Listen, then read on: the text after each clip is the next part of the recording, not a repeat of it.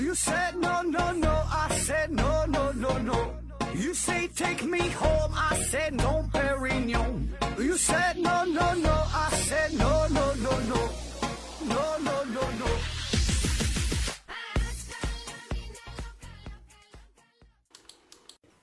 拼命探索，不计后果。欢迎您收听《思考盒子》，本节目由喜马拉雅平台独家播出。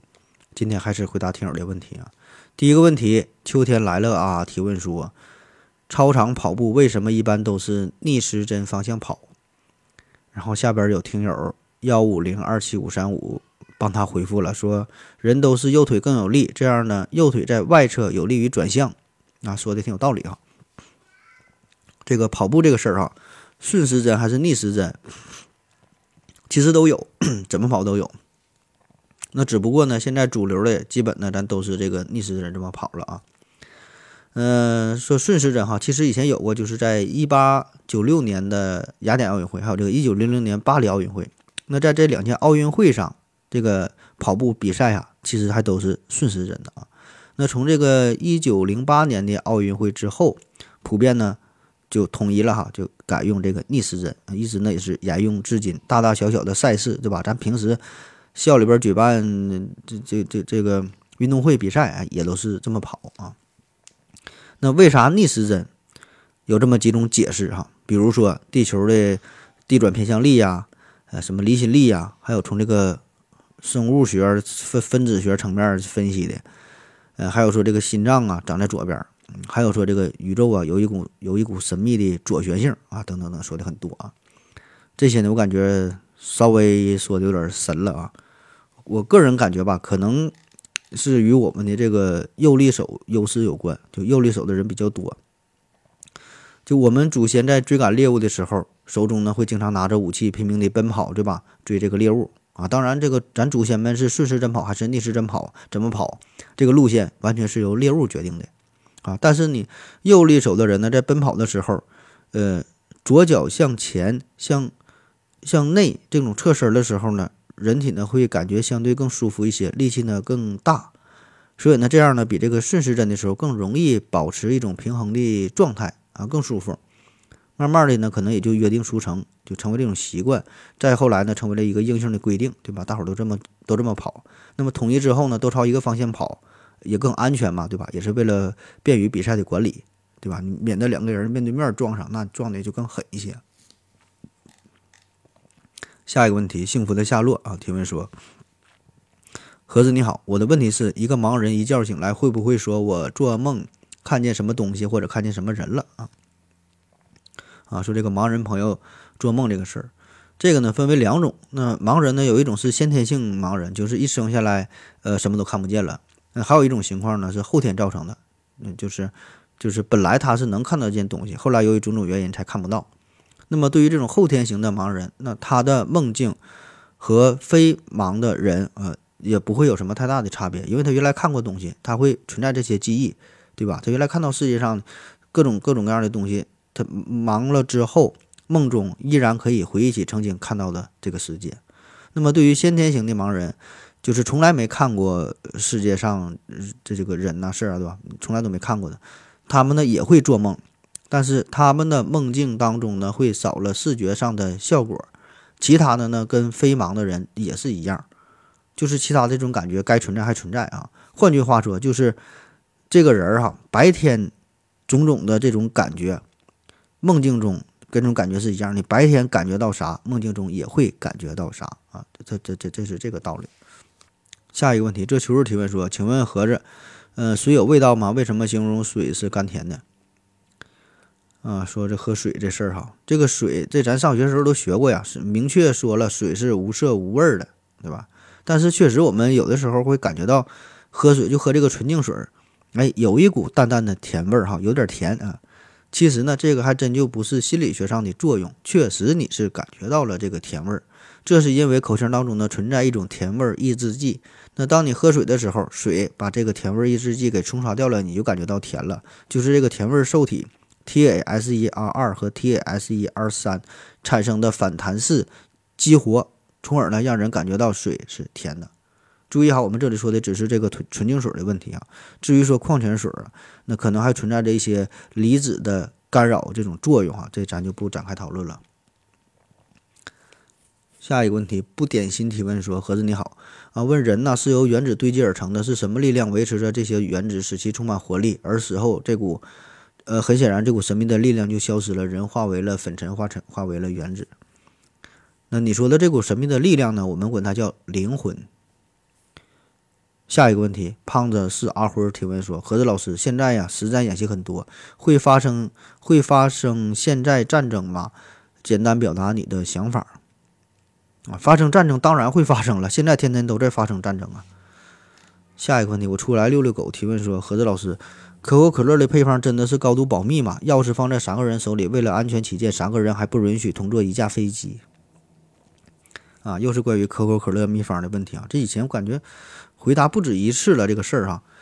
呃，关于这个可口可乐配方哈，这这个很多传说嘛，说。可口可乐本身它发明的时候就是无意中意外的一个发现，当时是按这个药品哈，就就类似于咱止咳糖浆的那个意思啊。然后呢，没想到呢，受到了很多人的欢迎，觉得这个味道很好，就最后成了饮料了。然后怕发生意外嘛，就把这个秘方写在一个纸上，把这个纸儿啊放在了一个保险柜当中。然后说世界上只有三个人知道，然后这三个人同时在场才能把这东西给给给打开啊。这是江湖上流传的很有名的关于可口可乐配方的段子啊。那么我觉得哈，我觉得这个关于可口可乐配方这些事儿啊，更多的呢只是一种象征性的意义。可口可乐它的竞争的优势，现在来看早已不是因为它的配方，它也不害怕别人去模仿它，对吧？就算说咱现在他把这个配方完全公布出来，就谁都可以去学啊，也没关系啊，就任何人都可以依照他这个配方做出同样味的。同样味道的可乐啊，你可以起个名叫可日可乐，起个名叫可木可乐都可以。那么您觉得你能干过可口可乐公司吗？当然是不能，对吧？那想当年咱也有什么芬黄可乐、非常可乐，嗯，但也就是火那么那么一阵儿哈，后来呢就销声匿迹了。那你要说这个味道能有多大差别呢？反正我个人感觉，我反正我是喝不出来啊。我想绝大多数人可能也分辨不出来。当然，一定会有听友说，我我就就不一样哈，我就喝出来了，那哪个哪个好，就有细微差别，呃，可能确实有这种人哈，确实很厉害。我是说，对于绝大多数人来说，这东西它都差不多，都是那个玩意，对吧？而且呢，这东西它也不是不可替代的。你在没有可口可乐的时候，你渴的不行不行了，有百事可乐喝不喝，对吧？七喜喝不喝？美年达喝不喝？对吧？给你啥你都得喝呀，对吧？所以说这个东西它并不是不可取代的。所以可口可乐它。从来不怕被别人模仿，也有很多人想去模仿，对吧？他也不怕别人去竞争，所以直到现在，你看看，仍然是可口可乐和这个百事，也就这两家大的可乐公司。所以它的成功一定不是因为它的秘密的配方，而是啥？整个企业的成功的运营。我们可以回看一下，你就想最近这十年、二十年，咱的物价都在飞速的增长，但是感觉可口可乐它的价格没怎么涨。啊，以前觉得可能稍微有点贵，啊，现在一看其实还挺便宜，对吧？这这是良心价，这么多年没听说可口可乐怎么大规大规模、大幅度的涨价。然后很多人很多企业也想分一点蛋糕啊，毕竟可乐的市场太大了，对吧？稍微分这么一丢丢，哎，那就够活了。最后的结果呢，都是铩羽而归啊，没能成功。也就是说，可口可乐经历了这么多年之后，它已经可以精准的把这个生产成本。和这个售价呀，控制在一个别人无法企及的一个水平上，拿捏的刚刚好，用成本和价格优势挤出了所有企图撼动他们地位的潜在竞争者，同时呢又能保证自己呢有利可赚。所以呢，建立在巨大资本投入和时间积累基础上的品牌效应和这个规模式的经营，这个才是可口可乐成功的重要重要因素啊，而不是它所谓的秘密的配方。当然，作为企业文化的一部分。可口可乐呢，自然也不抵触这类江湖的传说，对吧？也就相当于给他打了广告了啊。下一个问题，长臂猿维斯提问说：何子老师，为什么别人唱歌那么有磁性，那么动听啊？我非常用心的去唱，非常努力啊，然而呢，一录音总想是总像是小学念书的一样。请问唱歌这个事儿真的很难吗？那废话，唱歌这事儿当然很难了。你想想，刘司机都练了多少年了，唱的还是鬼哭狼嚎的。下一个问题，这求助提问说：“请问盒子为什么对着羊叫一声喵，羊也会回一声喵啊？那这是一只非常有礼貌的羊呗。”下一个问题，啤酒加咖啡提问说：“请问盒子先生，在空气中物体高速运动和空气摩擦会产生高热，比如航天飞机载入大气层。呃，如果低速运动不但不会升温，还会把自身的热量啊散到空气中，从而降温。那么问题来了，这个临界速度是多少？就是说多高的速度能够达到一个热量平衡啊？比如说，比如一个大气压啊。他说这个道理我是懂了哈，就是说你这个你这个东西运动多快，然后产生的热和消耗的热能够抵消。你这个涉及方面太多了，对吧？最主要的最主要的就是这个物体的它的这个材料啊。对吧？它的形状啊，它内部结构啊，对吧？你这个东西，这这这要是，反正我是不会算的。下一个问题，何泽老师你好，如果不考虑经济收入的情况下，给一个人呐，给一个人配发一个目前市面上效率最高的人力发电机来发电，那么在产出相同电量的情况下，它和火力发电哪个更环保、更高效啊？谢谢。啊，这这都是挺奇葩、脑洞挺大的这个想法啊。就是纯用人力发电，嗯，我感觉这个考虑的因素也是很多，对吧？你这个人他也得吃饭，也得消耗能量，然后呢，他也会污染环境，对吧？那你再靠人力来运动，靠它来发电，就相当于相当于化学能转化为了动能，然后动能呢再转化转化为电能，嗯，反正我感觉你这个这玩意儿效率可能也不太高吧？这个下一个问题，DGYP 提问说：何子你好。中国这么多明星名人啊，有没有是你或二零四九或汪杰的粉丝啊？如果没有，那是为什么呀？啊，这个刘老师和汪杰老师他们的粉丝，他们粉丝非常非常多，那我就不太了解了哈。有没有什么明星关注他们？呃，反正我的粉丝当中最有名的应该就是呃二手玫瑰的主唱哈梁龙哈摇滚教母。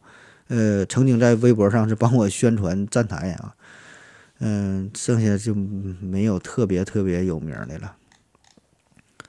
下一个问题，大力干出奇迹提问说：盒子老师能不能讲一讲你的群众呃你的听众里年龄、性别、地区的分布情况？啊，这个确实有哈，这个喜马拉雅上面有这个统计数据啊，我给念一下，这是截止到二零二一年四月份。呃，总粉丝数呢，大约是九点五万人，其中的男性占比百分之七十七点四，女性占比呢百分之二十二点六。啊，八零后是最多，占百分之三十九，九零后呢百分之十七，七零后呢百分之十六啊。然后地区分布呢，听友最多的哈，你们一定是猜不到，广东 听友最多的居然是广东哈，占百分之十一。排名第二呢是北京百分之八，第三呢是江苏百分之七，上海百分之七，后面依次呢是浙江百分之六，山东百分之五，然后河南、河北、辽宁啊各占百分之四啊。下一步呢，这求助提问说，请问盒子看岛国片啊被家长发现了如何化解尴尬啊？看片儿被家长发现，嗯，这种情况哈其实并不少见啊，国内的数据我是没看到。我看国外有机构还调查过这个事儿，说有百分之八十的人呐表示呢，在学生时代，父母曾经在不敲门的情况下突然进入房间，就是就就发现这个事儿。然后呢，有百分之四十七的人呢对此感觉到十分不快，有百分之二十九的人表示对此感到不快，对此感到啊感百分之四十七感到啊有十分这俩字儿啊，反正这换谁谁都不快，对吧？那遇到这种情况，我觉得。也无所谓吧，对吧？你首先你得沉着冷静，这事儿呢，我感觉家长也不会特别在意，对吧？也算不上什么大事儿。你说你电脑中毒了，或者是这个陌生人发了一个链接，不小心点开了，对吧？这一般呢，家长也就不会刨根问底的，对吧？假装不知道，蒙混过关也就完事儿了，也不会有人再提起这些事儿。那么其他一些方法呢，也有哈，比如说有个比较烧钱的办法，你你正在用笔记本看片儿。父母呢没敲门，突然就推门就进来了，然后你胡乱的想要关机，一按呢，那电脑还按死机了。电脑当中那个女人还重复的跟那会儿呻吟，嗷嗷喊，那怎么办啊？你可以直接把电脑摔在地上。嗯，如果是手机或者 iPad，啊你旁边要有这鱼缸的话，可以直接扔里边，那世界就安静了啊。当然这个很费钱嘛，咱说。还有一种方式呢，就是如果是您父亲闯进来了啊，这个一般还好说啊，可以呢来一场男人之间的对话，直接带着老爷子上车，哎，过来来坐着一起看看啊，这个女星这个不错哈，啊，当然多数人可能没有这么大的勇气哈，对吧？那如果真的是被父亲撞到了，嗯，也无所谓啊，你就顶多他就跟你说一句，说这玩意儿以后少看，对身体不好，对吧？影响学业如何如何的，嗯，但是呢，说不定过几天他还得主主动给你发信息说，儿子，哎，你上回你看那个视频，那资源呢？你那个那个种子，你给我你给我发过来一下啊。反正我觉得吧，这事儿尴尬不尴尬的，最重要的是看你的心态啊。你看片儿啊，有家长进来了，手不能停。不管谁进来，手不能停，该干啥还干啥。只要你手不停，尴尬的就不是你，而是进来的那个人。下一个问题，梦回旧景提问说：“何子老师，我估计又睡了啊，还是要问啊，人类有过天敌吗？（括弧非人类的天敌，人类的天敌，还括弧非人类的天敌，这啥玩意儿啥意思？）从这个严格的定义上来看，人类呢，好像真就没有什么什么天敌。呃，因为咱现在这科技这么发达了，那现在人类和我们的祖先已经不一样了，对吧？那几乎所有的生物都不太可能威胁到人类的生存。那有听友可能会说了，那狮子、老虎，这这不人类天敌吗？啊，当然，如果你要把我扔在狮子园的，扔在这个动物园这个狮虎山里边，对吧？我承认哈，它它它确实是我的天敌。但是呢，严格的天敌的定义来说。指的是呢，自然界当中某种生物专门捕食或危害另一种生物，对吧？叫一物降一物，就是针对性、专业性比较强。但是现在你说这个老虎吃人，这并不是一种常态化的现象，对吧？所以呢，算不上是天敌。它当然对你当然有威胁，对吧？那么没有天敌哈，这咱人类也不用感觉特别的优越。其实，在大自然当中，很多顶级掠食者都没有天敌，美洲豹啊、北极熊啊、尼罗鳄呀。虎鲸啊，大白鲨呀，呃，科莫多巨巨蜥等等吧，很多他们也没有天敌，对吧？那可能有人又会提出反例，那你说有的这个狮子落单之后被这个猎狗群殴了，大白鲨被这个虎鲸可能都都也也给干废了，吧？那这种事儿也有啊，但是呢，这种几率呢发生几率并不高，所以呢，这个并不构成天敌的关系啊，但是有可能成为其他的猎物，但并不是天敌啊。那如果说现在自然界当中对人类威胁最大的，算得上是天敌的哈，我觉得就是细菌和病毒这些微生物了。这些呢，我们现在还没法完全的攻克、完全破解，对人类的生存呢会存在呃很大的威胁吧。最后一个问题啊，也是这个题目，就说这个关于英语这事儿哈。乾隆勿用提问说，每年呢都有人建议取消英语的主科地位，有人现有人甚至建议取消英语考试啊，请问何总对此有什么看法？嗯，感觉每年两会期间都是吧，有一些代表有这个提案哈，建议说的弱化英语啊，甚至说是取消英语的主科地位，甚至是取消高考的考试啊，这个科目啊不考英语。那么这个问题，我觉得咱得先考虑这么几个事儿啊。第一呢，就是呃，我们绝大多数家长、绝大多数的老师都是十分重视高考。那你上幼儿园的时候，上小学上小学的时候，可能是拼命报各种补习班、学习班，恨不得十八十八般武艺哈，样样精通，全有啥全都学。但是呢，到了初中，到了高中阶段，完全其他的都不学，就是凡是与高考无关的，凡是高考不考的内容，坚决不学，多眼都不看，所有的精力都用在高考上。那么我们为啥说要学习英语？啊，又是说什么为了出国呀，对吧？有当翻译呀，看原版的外国原著啊，这不看电影啊，全扯淡啊，全不是。为啥学英语？就是一个原因，因为高考考英语，对吧？高考不考，有人学吗？没有人学。第二个问题就是说，这个英语重不重要这个事儿啊？